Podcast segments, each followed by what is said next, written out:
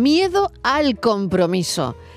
Ese es nuestro siguiente asunto. El miedo al compromiso no se reduce simplemente a un temor a las ataduras o responsabilidades. El miedo al compromiso esconde, puede esconder muchas cosas. Puede esconder complejo, puede esconder inseguridades, inseguridades incluso de experiencias pasadas, de preocupaciones sobre el futuro. Bueno, hasta aquí todo bien, pero vamos a ver lo que nos dice el experto, Borja, Borja Rodríguez, que está con nosotros, y Estíbaliz Martínez, a la que también le voy a preguntar sobre, bueno, ¿tú qué crees, Estíbaliz, que qué puede haber detrás de ese miedo al compromiso? A ver. Pues yo creo, Marilo, que tal vez mm, decepción, eh, quizá eh, ya no más mm, pasar por lo que has pasado. Te digo, te hablo, por ejemplo, yo dices, yo no, ¿por qué no? Pues porque ya lo he vivido y, no quiero volver a repetir la experiencia. Es muy bonito mientras dura, sí, pero como sabes que al final 10 de cada 7 acaban rompiéndose, eso dicen las estadísticas, dice, pues yo seguro que estoy entre los 7. Yo normalmente siempre estoy en la mayoría. Dices, pues, pues mira, pues, pues no. Yo creo, Marilo, que más que miedo es. mm, Yo ya me he acostumbrado a un tipo de vida y yo no quiero volver a pasar por. No quiero. Es como una lotería, no quiero volver a jugar la lotería, porque me puede salir bien, pero si me sale mal, voy a pasar una temporada regular y no quiero. Entonces, como estoy, estoy muy bien. Bueno, los oyentes pueden llamar también si quieren. Pues sí, Eh, es como un segundo tema que proponemos también a la audiencia a esta hora, porque hoy estaba aquí Borja Rodríguez y, eh, y hemos pensado que podríamos hablar de esto porque eh, surgía esta mañana en nuestras conversaciones de, de reacción, pues eso de que alguien decía que conseguir una pareja de largo recorrido se está convirtiendo en una epopeya digna del Guinness en este país, ¿no? Claro. Entonces, bueno, debido a eso, pues hemos querido preguntarte si lo que hay detrás de todo esto es el miedo al compromiso. Yo creo que más que el miedo a compromiso, y es verdad que eh, a día de hoy una dificultad mayor para encontrar una pareja estable y de largo recorrido, yo creo que realmente más que ese miedo a compromiso, que lo puede haber en, casos puntuales a nivel de, pues he tenido malas experiencias, tengo ahí yo mi traumita y mi mochilita que no me permite comprometerme con nadie, no quiero salir de, como dice Estíbal, y de mi zona de comodidad, de mi tranquilidad y de estar yo conmigo mismo y no tengo que darle explicaciones a nadie, que puede ser. Pero yo creo que también hemos pasado de mantener relaciones de pareja, eh, mm, no voy a decir por obligación, pero sí que estando destinados a eso. Es decir, tenemos que eh, pues emparejarnos, casarnos, comprarnos una casa, tener hijos, tal. Era como un algo- fin, ¿no? Era el aquello- fin. Era el fin, era, Era el el, fin. era el Ujú, destino de tu vida. Y además estábamos tener educados y educadas para Claro. eso. Ahora eso es una decisión. Eso yo es. decido tener pareja. Efectivamente. Y yo decido si quiero o no quiero tener pareja. Ya no hay un componente económico, ya no hay un componente Eso religioso. Ahora es yo me pregunto si quiero o no quiero tener pareja, porque ya no es este rollo de la media naranja, tal, sino que es una cosa más de no necesito que me, comple- que me complete, sino que me complemente. Y claro, encontrar a alguien que te complemente es mucho más difícil. Es que de claro. entrada yo soy una naranja entera. ¿eh? Exacto. Claro. Yo soy una naranja. Y además, una O sea, no, no, y, y luego alguien me tiene que complementar, yo qué sé, Claro. pues, otra fruta, pero, Exacto. pero no porque realmente yo necesite mi media naranja. Exacto. Es un discurso muy peligroso y Pero, claro, muy equivocado. No necesitas tu media naranja, ¿no? Marilo, los hombres por un motivo, ¿no? Porque estaban, bueno, pues quizá Mm. algunos aquellos de que yo necesito estar en una relación, pues porque necesito una mujer en mi casa que me organice, que me... Eso hablo de antes, ¿eh? ahora ya no, ahora ya son todos, yo creo que ahora todo eso se ha superado. Y muchas mujeres que dejaban toda su vida para dedicarse a su familia, a su marido, a sus hijas, y eso ya se acabó. Como dices aquí, las mujeres facturan. Ya no y los hombres son tan independientes como, como las mujeres. Saben hacer absolutamente o más que, que las mujeres jóvenes, la gente joven de ahora, ¿no? O sea, no necesitas a nadie una media naranja. Mm. Como dices, Marilo, somos todos una naranja entera. Con lo cual, tener pareja es una opción que te debe de aportar algo. No es algo que, que tenga que estar en tu vida sí o sí. y si no te aporta nada, claro, si no te aporta no nada. te aporta. Efectivamente. Pero bueno, eh, esto lo habéis relacionado directamente con el miedo al compromiso. Por lo tanto, ¿es que creéis que el miedo al compromiso no existe? No es que no exista como tal. ¿O existe? Existir existe. A ver. Pero mucha gente habla, no, yo es que yo tengo miedo al compromiso. ¿Por qué? Porque ya no hay una obligación de mantener una relación de pareja. Ya es una decisión que tú tienes que tomar. Cuando tú tienes que tomar una decisión, eso puede acarrear ese miedo a comprometerte, porque ya no hay una obligación ni religiosa, ni económica, ni social, ni que mis padres ya me emparentan con no sé quién, ¿no? Ya es una decisión, por un lado, a nivel... dependiendo de qué país. Dependiendo de qué país. Hablo del nuestro, por supuesto, de, ese privilegio que tenemos. Pero por otra parte, además de esta decisión, las relaciones están basadas en la emoción, en el amor como pilar. Porque mm. si yo no quiero estar contigo, no siento atracción, no siento afecto, no siento cariño, no siento amor, ¿para qué vamos a estar? Pues estar para nada tontería. Entonces, claro, eso también genera esa sensación de vulnerabilidad, de claro, si yo estoy aquí con esta persona, esta persona me puede hacer daño. Mm, esta persona se puede ir, yo me puedo encariñar y entonces ¿qué voy a hacer? Pues entonces me quedo en mi casa como una tortuga, no me muevo y eso es verdad que también genera ese miedo al compromiso o que las relaciones duren no menos como tal, pero sí que cada vez sea más difícil, como decíamos, encontrar una eh, pareja para un largo recorrido, porque eso hay que, no hay que olvidar que una relación de pareja es un trabajo. Claro, es, un que trabajo a jornada completa. Eso es, es que encontrar de cero de, de todo el día, es todo el día. claro. Ahí, eh, eso es otro tema, el diálogo de aquí tenemos que claro, complementar. Bueno, esto es un trabajo, pero ¿quién manda? ¿Alguien manda? Y si uno manda mucho y el otro poco, ¿qué? Ya, entonces esa relación ya no va bien. es, como una búsqueda, Marilo, es, como una búsqueda, ¿no? Intentar encontrar la pareja que encaje contigo, no la pareja mm. perfecta, porque nadie es perfecto, nadie todo afortunadamente, sino sería hasta aburrido todo perfecto, ¿no? Una, la pareja que encaje contigo. Por eso, eh, yo, por ejemplo, eh, si miramos, vamos, yo no, a nuestros padres, eh, mm. pues con el primer novio, primera novia, con aquel se casaban la mayoría la mayoría, ¿no? Se casaban con mm. aquel. Ahora no, ahora no, ahora vemos que hay muchas rupturas, que una ruptura sucede a la otra, a la otra. ¿Por qué? Porque no encuentras esa pareja que sintoniza contigo. Entonces, porque claro, tú no lo sabes, tienes que probar. Esto es como probar unos zapatos, como probar, como probar muchas cosas hasta que encuentras lo que encaja contigo. Pues esto es lo mismo, ¿no? Tanto mm, los hombres como las mujeres y no es fácil encontrar a alguien que vaya, según vas cumpliendo años, la cosa se va poniendo más complicada. Claro, porque además estamos hablando de, ya decido y no necesito tener una pareja. Ya no me hace falta engancharme a alguien, sino que yo estoy decidiendo y tú y yo podemos estar muy bien hoy, pero a lo mejor dentro de 5 o 6 años a mí esto ya no me cuadra de la misma manera. Y ahí también es cierto que dentro de ese miedo al compromiso hay otra ramita, digamos, que es ese miedo a esas rupturas, porque una ruptura pues obviamente son complicadas y son dolorosas. Son dolorosas. Son dolorosas, pero es cierto que eso también puede hacer que yo diga, para empezar aquí, que estemos bien, que luego rompamos, tal, tú no sabes lo que va a pasar dentro de 10 años. Pero es cierto también que esas relaciones intensas, esas relaciones basadas en, en el pilar, digamos, del amor, se convierten en relaciones, pues eso, muy intensas. Y siempre hay como ese pequeño miedo, o a veces es más grande, de tener una eh, permanente posibilidad de ruptura que mm, eso se me vaya a ir. Y eso genera ese, un poco ese miedo al, compromiso. Y un, bueno, un truco, que esto es muy difícil de hacer, que no es tan fácil. Hay que tener una gestión muy adecuada, muy adecuada perdón, de, los desacuerdos, de los desencuentros, de, los malos momentos, lo que decía un poco Marilo de eh, no puede haber un jefe más a un lado que en el otro, sino que tiene que ser una relación no del 50%, sino que sea una relación equilibrada. ¿Por qué? Porque yo a lo mejor mm, estoy pasando una etapa de mi vida en la que no puedo darte el 50, te puedo dar un 25 y dar gracias, pues porque estoy muy estresado, porque estoy muy agobiado, porque he tenido un problema familiar, mm, porque tengo una enfermedad, porque me han pasado mil cosas. Entonces la otra persona tiene que arrimar aún más el hombro. Esa es una gestión muy adecuada de una situación muy complicada, pero para eso yo tengo que tener un compromiso importante con esa persona y con la relación que estamos construyendo. Por eso digo que todo esto es muy complicado porque ya no es una cuestión de voy a mantener una relación de pareja porque la sociedad lo dice, porque, como pasaba eh, hasta el principio de los 80, no me puedo divorciar, tengo que estar aquí. Ahora es una decisión. Mucha gente dice, no, es que las relaciones de ahora duran muy poco. Mm.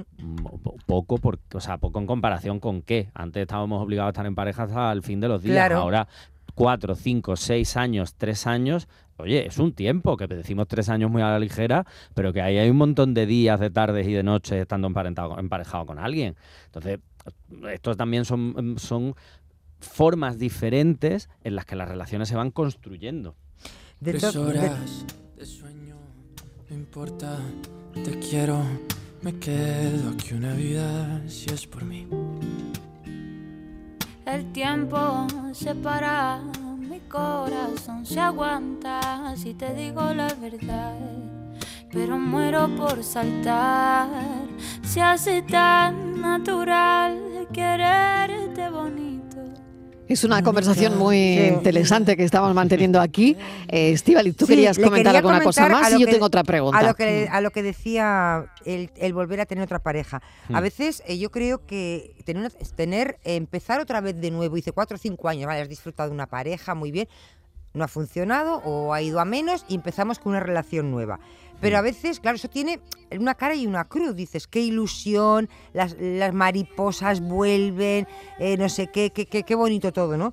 Pero por otro lado dices, qué pereza. Ahora volver otra vez a empezar a contarle mi vida a esta otra persona, porque claro, tienes que empezar a volver a contar, pues mira yo, pues me casé, me separé, mi niña vomitaba, tenía tos, a mí me pica, tengo alergia al esto, no me gusta aquello. Es como un poco, eh, ¿sabes? A mí a veces eh, pienso, uff, ahora tengo que volver a contar la vida, otra vez mi vida a otra persona, ¿no? O que escuchar la vida de otra persona, que a veces dices, es que no me interesa en absoluto, o sea, mm, no. Pero eso, eso, eso no sé si, si es pereza y también te frena un poquito, Borja. Hombre, puede haber dos factores. Uno, pereza. De, mira, a mí no me apetece meterme otra vez en este mundo de citas o en este mundo de conocer gente, puede ser. O que estás metida, no te digo en un mundo de citas, pero si estás predispuesta a conocer gente y te sientas con una persona a tomarte un café, a tomarte un vino, a cenar tranquilamente en esa cita y tú dices, madre mía, qué pesadez de persona humana.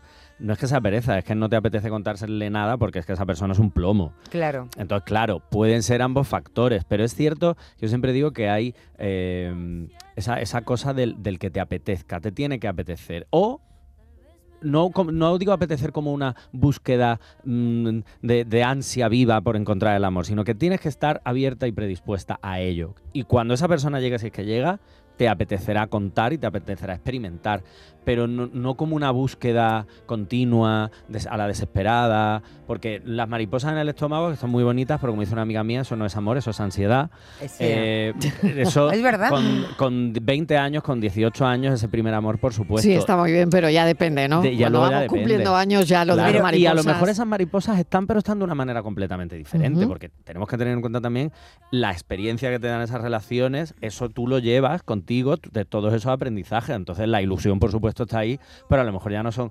exactamente mariposas, a lo mejor es solo es una mirada, es un roce, es que son muchos factores Claro. diferentes. Yo quería hacerte una pregunta, Borja. eh, ¿Cómo puede una persona distinguir a alguien que empieza una relación? ¿no? ¿Y cómo puede una persona distinguir entre un miedo sano y natural al compromiso? Hmm. Es decir, que es lo que podemos tener todos en un momento dado, por lo que tú decías, ¿no? Porque no sé a lo que me enfrento, eh, bueno, eh, todo este tipo de cosas, un- una relación nueva, a un miedo que pueda ser limitante.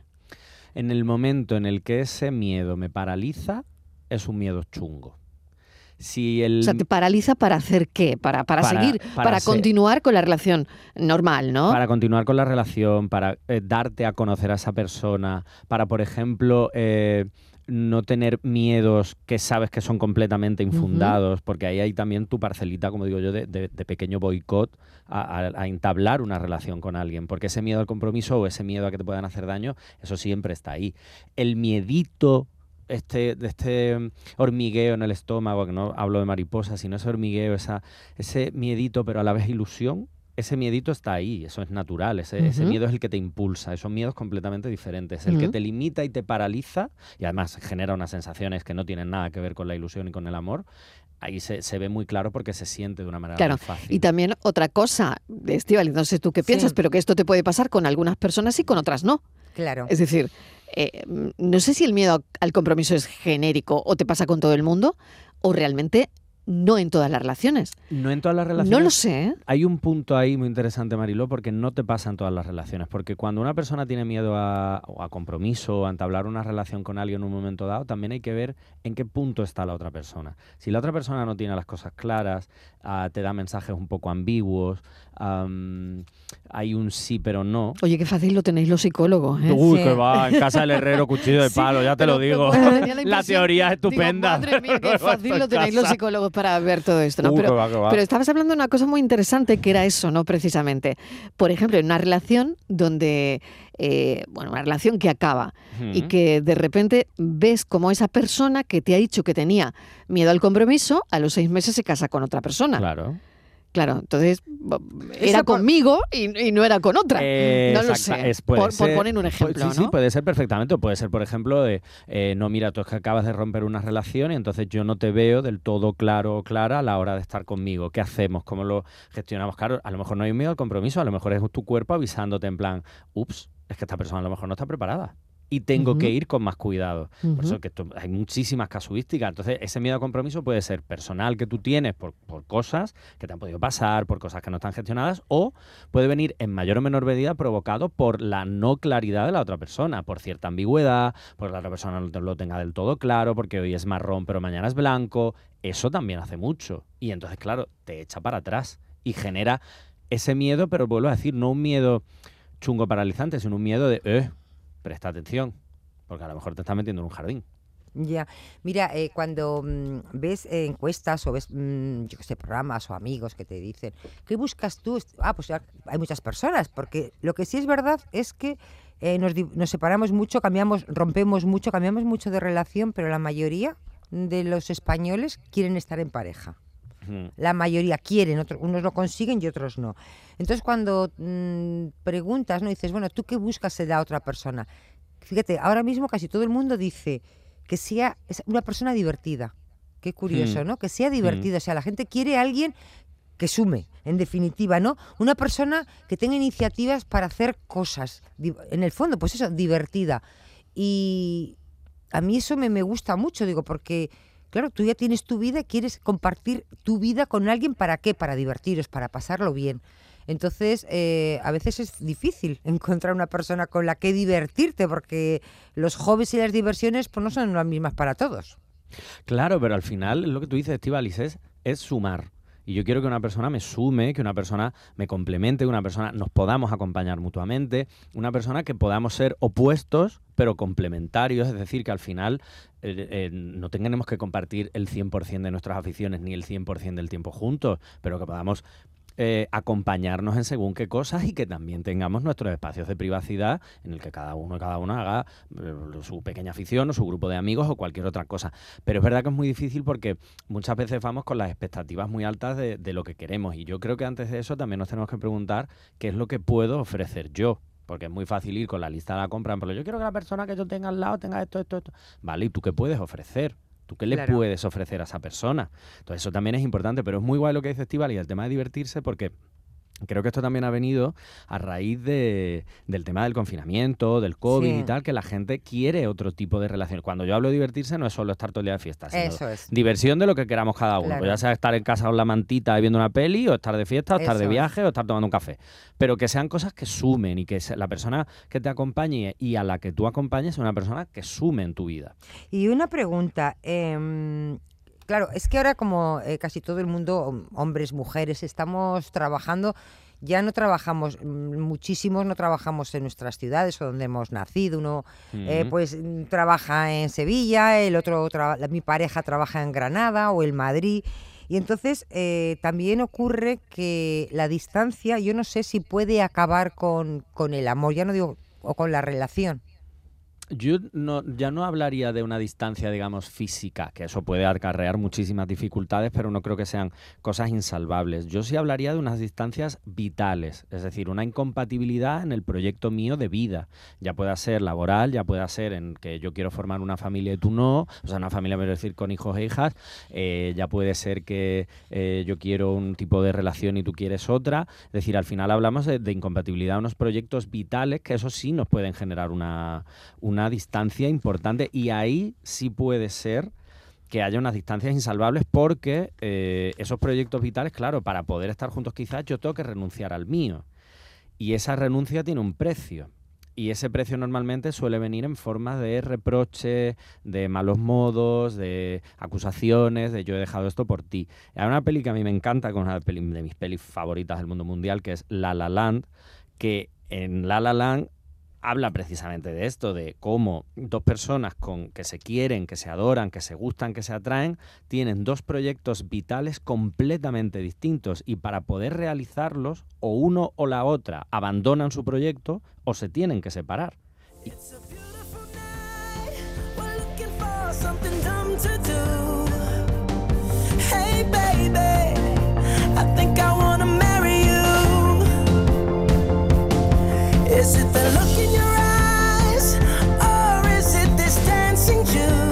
Y eso enlaza con otro asunto que teníamos. La distancia acaba con el amor. Estabas hablando de unos proyectos de dos personas que, eh, bueno, pues si uno no acepta el proyecto de otro, Claro, se tienen que separar. exacto. Vale.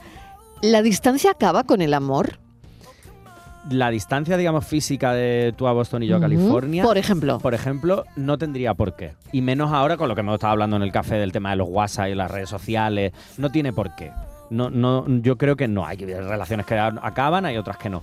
Y hay relaciones que duran muchísimos años con una distancia física eh, mm, grande, amplia. Pero no creo que tenga que ser un, un destino pre- predestinado, ¿no? Valga la redundancia, estamos separados a una distancia y tenemos que separarnos sí o sí o esta relación va a funcionar. Yo creo que lo que pone más mm, peso en, en la balanza eh, que vaya una dirección o en otra o de seguir juntos de ruptura es esa eh, distancia en lo que son los proyectos vitales. Yo estoy de acuerdo contigo, Borja. Porque, eh, aparte, en la distancia física, ¿no? O la- Si a veces eh, convives con la misma persona y no te ves en toda la semana, porque uno se levanta y el otro, se- cuando uno se ha ido, el otro aún no se ha levantado, cuando uno llega, el otro ya se está acostando, porque tenemos, pues eso, nuestras vidas, y eso es muy Sí. complejo.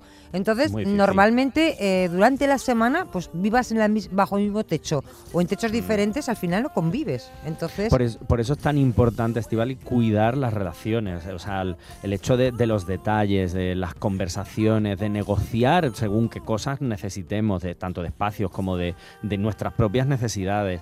Y el compromiso del que hemos hablado antes, es decir, es que eso es básico para poder mantener cualquier relación en cualquier sentido, ya sean con las distancias que sean. Y por supuesto, una comunicación, una empatía, humildad.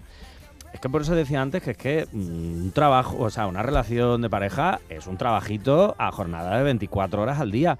Porque requiere de mucho esfuerzo, también tiene mucha recompensa, pero requiere de todo eso. Es lo que tú dices, Tibal, de una pareja que prácticamente no se ve, aunque vivan juntas, claro, tú necesitas seguir conectando con esa persona, esa persona, y tú necesitáis seguir dando pasión a esa, a esa unión. Cuando hablo de pasión no solo hablo de sexualidad, hablo de dejar notitas, de un mensaje de te quiero, de una mirada, de un roce, de un buenos días, de eh, lo que de dejarte el café hecho, lo que sea, con tal de entender que a pesar de esa distancia momentánea o bueno, por los trabajos o por lo que sea, seguimos aquí luchando, interesándonos y cuidándonos, que al final es uno de los pilares básicos de una relación.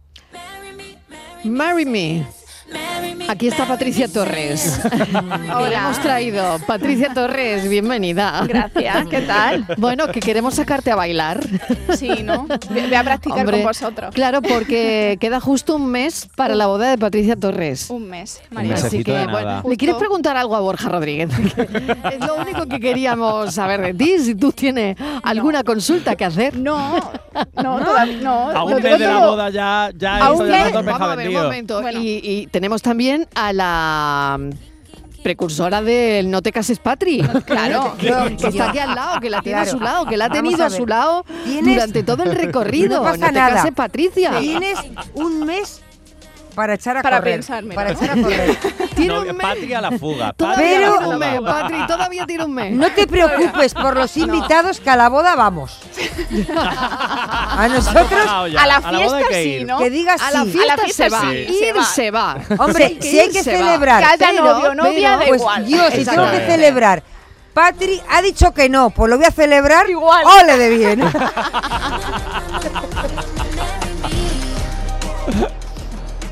Qué bueno, ¿no? Por favor. Bueno, pero nada que decir, Patri. A ver, mandarle un saludo a Carlos. No sé, de, de- bueno, de mi parte le mando un abrazo. Sí, le mandamos un abrazo a Carlos. Pues nada, que está, mu- él está muy nervioso, ¿eh? Yo, ¿Ah, sí? ¿Tú no? ¿Y tú no? Pues fíjate que yo no ¿Y estoy tú no? nerviosa. Ella No se fía de ti, no se No, fía de ti, no se a fía ver de si los ti. nervios te llegan en el último En el minuto. momento, sí, sí. Fíjate, Marilo, él está más nervioso, pero yo estoy como más emocionada. Es decir, a lo mejor Ah, bueno. me hablas de la boda y a lo mejor ya estoy ahí que me parece que voy a empezar a llorar, pero es por Bueno. emoción, ¿no? De todo lo que implica de, de que van a estar ahí la familia, los amigos y, y Los va a ser meses un- prepara- preparando. Claro, y que, tía, y que claro, salga es que- todo y que salga todo bien. ¿Qué Pero te ha costado más preparar? A ver. lo que más Mm. eh, situar a los invitados. Pues que sepas que siempre va a haber gente descontenta. Oye, Pues yo quiero ir con la Claro, Siempre porque vas a estar descontenta. a mí no me sientes con tal. Y yo digo, pero bueno, ¿y eso? Claro, claro, claro. Hace un momento me encontré un compañero que viene a la, a la boda y se pone, bueno, Sí. ¿y yo dónde voy a estar sentado? Porque a mí no me sientes con tal. Y digo, pero bueno, ¿esto Haberle dicho con mis Hola, suegros y mis bueno. cuñados. Oye, En la No, mesa, en la mesa ¿Cuánto presidencial. salseo va a salir de esa boda, no? ¿Cuánto hombre. salseo? Te estás enterando un montón de cosas. un montón de cosas. Sí, yo no sí, sabía que había sí. tanto ahí rencillilla. Me está ¿eh? Encantando esto. Pero- ¿eh? pero yo lo que no entiendo- que vamos a tener Pero- una Pero llamada Carlos, ¿por qué ¿eh? tiene miedo? Porque Fíjate. comamos mucho, porque en la boda. ¿Por Que le salgamos muy caros, ¿por qué tiene No, no, miedo? ¿No barra está nervioso? ser eterna, tío. No, porque salga todo bien. Yo creo que es por Pero eso. si las ¿no? Bodas siempre muchos- sale bien, todo sale Sí, bien en las bueno, y hay bodas. cosas que luego no va a poder controlar, eso obviamente. Eso ya Claro. hay cosas que no están a tu alcance, ¿no? Pero, pero eso, lo que más me ha costado, Marilo, ha sido eso, el, el tema de, de situar los invitados. Pero no solamente entre amigos, ¿eh? entre incluso la familia, ¿no? No, a mí- no me pongas con este porque yo no me hablo, llevo 5 o 6 años sin hablar y digo, madre Pues mía, te acabas de enterar.